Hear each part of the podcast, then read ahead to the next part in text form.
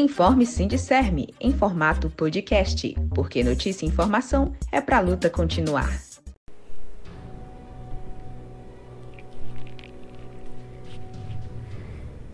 Olá, eu sou a Ana Luiz e vamos aos assuntos dessa edição. Sindicerme cobra da SEMEC divisão dos recursos destinados ao Programa de Valorização do Mérito da Educação Infantil entre profissionais do magistério. Deputados retiram prioridade de assentamentos no fornecimento de alimentos para o Programa Nacional de Alimentação Escolar. As manobras do governo federal na CPI da Covid-19. Nacional, internacional, cultura, economia, saúde e mais.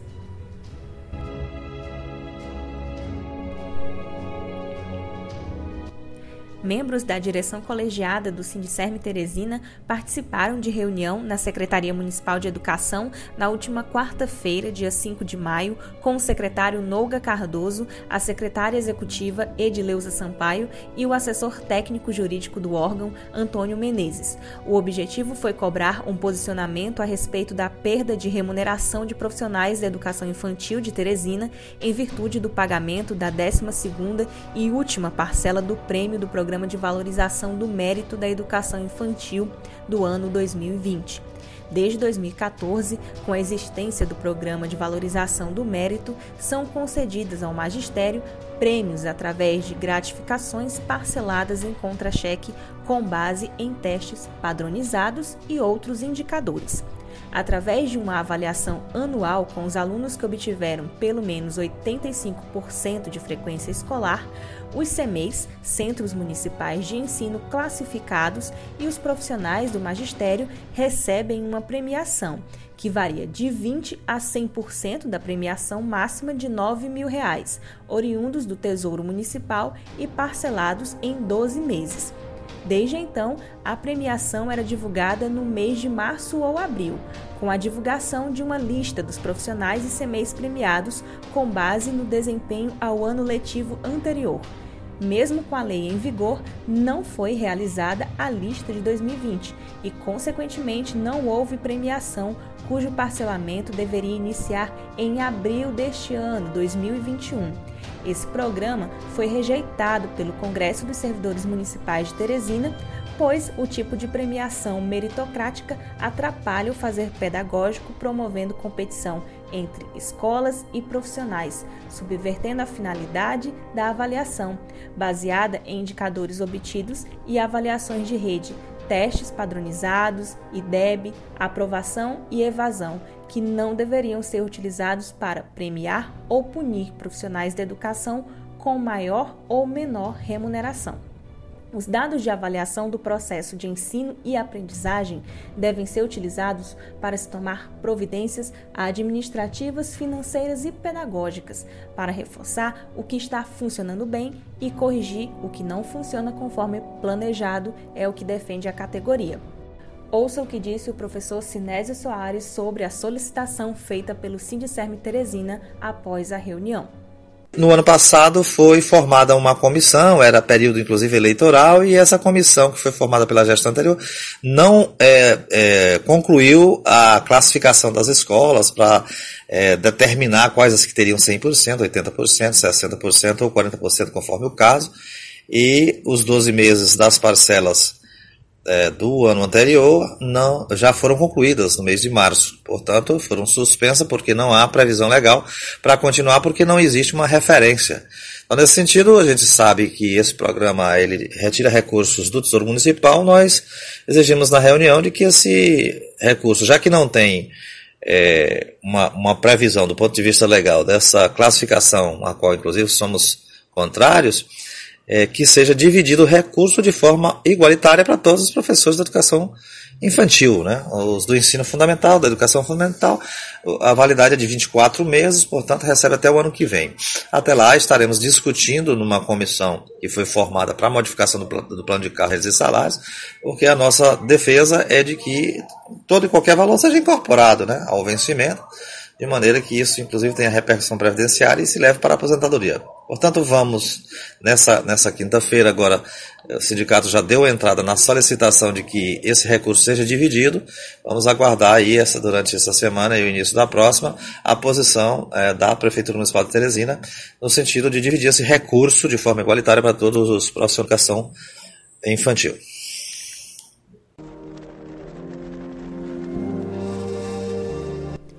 No dia 6 de abril, quinta-feira, a Câmara dos Deputados aprovou um projeto de lei que retira a prioridade de assentamentos da reforma agrária e comunidades indígenas e quilombolas como fornecedores de alimentos da merenda escolar. O projeto tem relação com recursos para aquisição de alimentos do PENAI, Programa Nacional de Alimentação Escolar a legislação atual define que pelo menos 30% dos alimentos sejam oriundos da agricultura familiar. Com a mudança, permanecem os 30%, mas a prioridade dessa origem de assentamentos é retirada, sendo um comprometimento direto ao sustento de famílias de sem terra, quilombolas e indígenas, além de aumentar as chances de exposição de estudantes a alimentos com maiores quantidades de agrotóxicos e não aqueles onde são priorizadas as práticas agroecológicas. O texto ainda depende da apreciação do Senado e, caso seja aprovado, entra em vigor após 90 dias.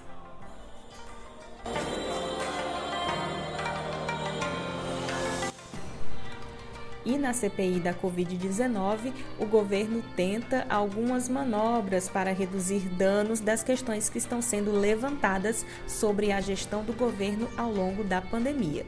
Algumas coisas não estão sendo despercebidas. O general Eduardo Pazuello, por exemplo, ex-ministro da Saúde, afirmou estar em isolamento para não comparecer e depor. Entretanto, recebeu depois o ministro da Secretaria-Geral da Presidência, Onix Lorenzoni, e de uma assessora do Planalto. O ex-ministro Henrique Mandetta e o ex-ministro Nelson Tais depuseram, deixando pistas de várias ingerências do governo Bolsonaro e apontando para riscos assumidos, o que levaram ao atual cenário de caos no Brasil.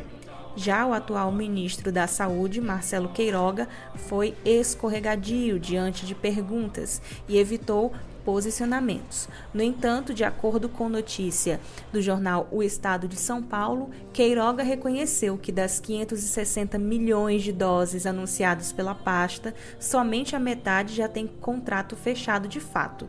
E ainda de acordo com a Folha de São Paulo, ele evitou falar sobre os posicionamentos de Jair Bolsonaro sobre a própria opinião a respeito da cloroquina e sobre o estado em que encontrou o Ministério da Saúde.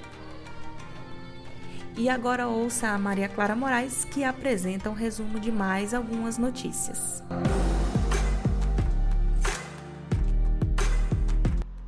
Olá!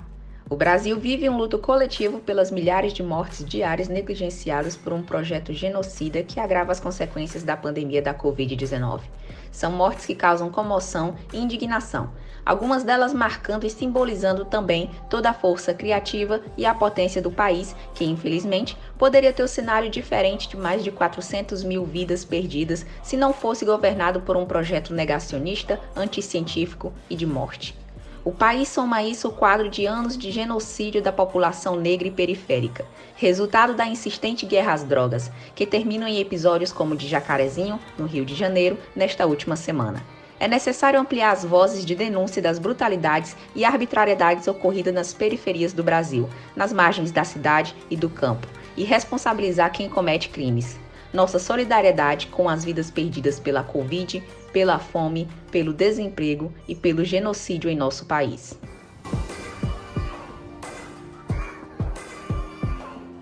Na Colômbia, desde o dia 28 de abril, o povo vem protagonizando um grande enfrentamento ao governo do presidente direitista Ivan Duque. Sob a justificativa de buscar saídas para os impactos econômicos e sociais provocados pela pandemia da Covid-19, o governo Duque construiu um pacote de ajustes econômicos através de uma proposta de reforma tributária encaminhada ao parlamento colombiano, que atacou fortemente os interesses e os direitos dos setores mais pobres e das classes médias no país. Esse foi o estopim para a grande mobilização popular. Ainda que inicialmente não fosse o principal motivador dos protestos, a retirada da proposta de reforma do sistema de saúde colombiano, que tramita no legislativo local, estava entre as principais pautas do movimento. Outra pauta levantada também se relaciona com a realidade vivida no Brasil, na questão da saúde mudanças nas formas de financiamento, o desmonte da atenção básica, os retrocessos nas políticas de saúde mental, dentre outros pontos, se juntam ao avanço nas propostas de privatização do nosso sistema de saúde, que, assim como na Colômbia, passam por crise. Para resistir ao avanço do capital nos serviços públicos, o caminho apontado é o da luta contra os ataques dos interesses do capital em toda a América Latina. Você pode conferir no Facebook e YouTube do Sindicerme Teresina uma live que ficou gravada em realização do coletivo Sindical Popular Travessia, relatando a situação que vive o povo colombiano. A roda de conversa tem Gerardo Dias e Juan Sanches, ambos sindicalistas atuantes na greve geral e nas manifestações que estão em curso na Colômbia contra o governo Duque.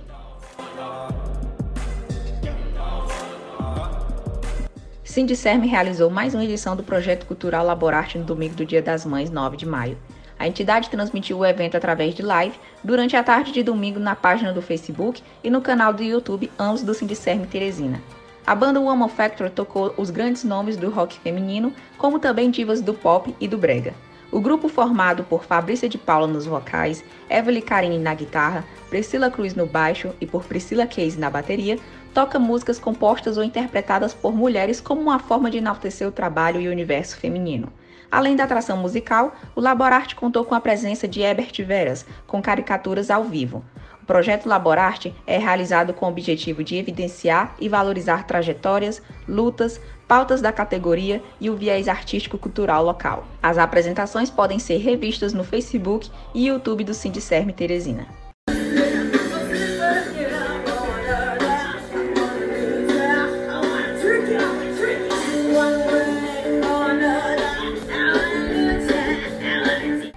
Essas são as notícias de hoje. Para saber mais, acesse www.sindicermeteresina.com.br. Lá você encontra o link de todas as nossas redes sociais: Facebook, Instagram e Twitter. Até a próxima.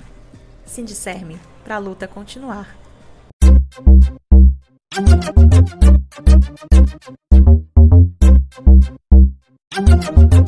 Música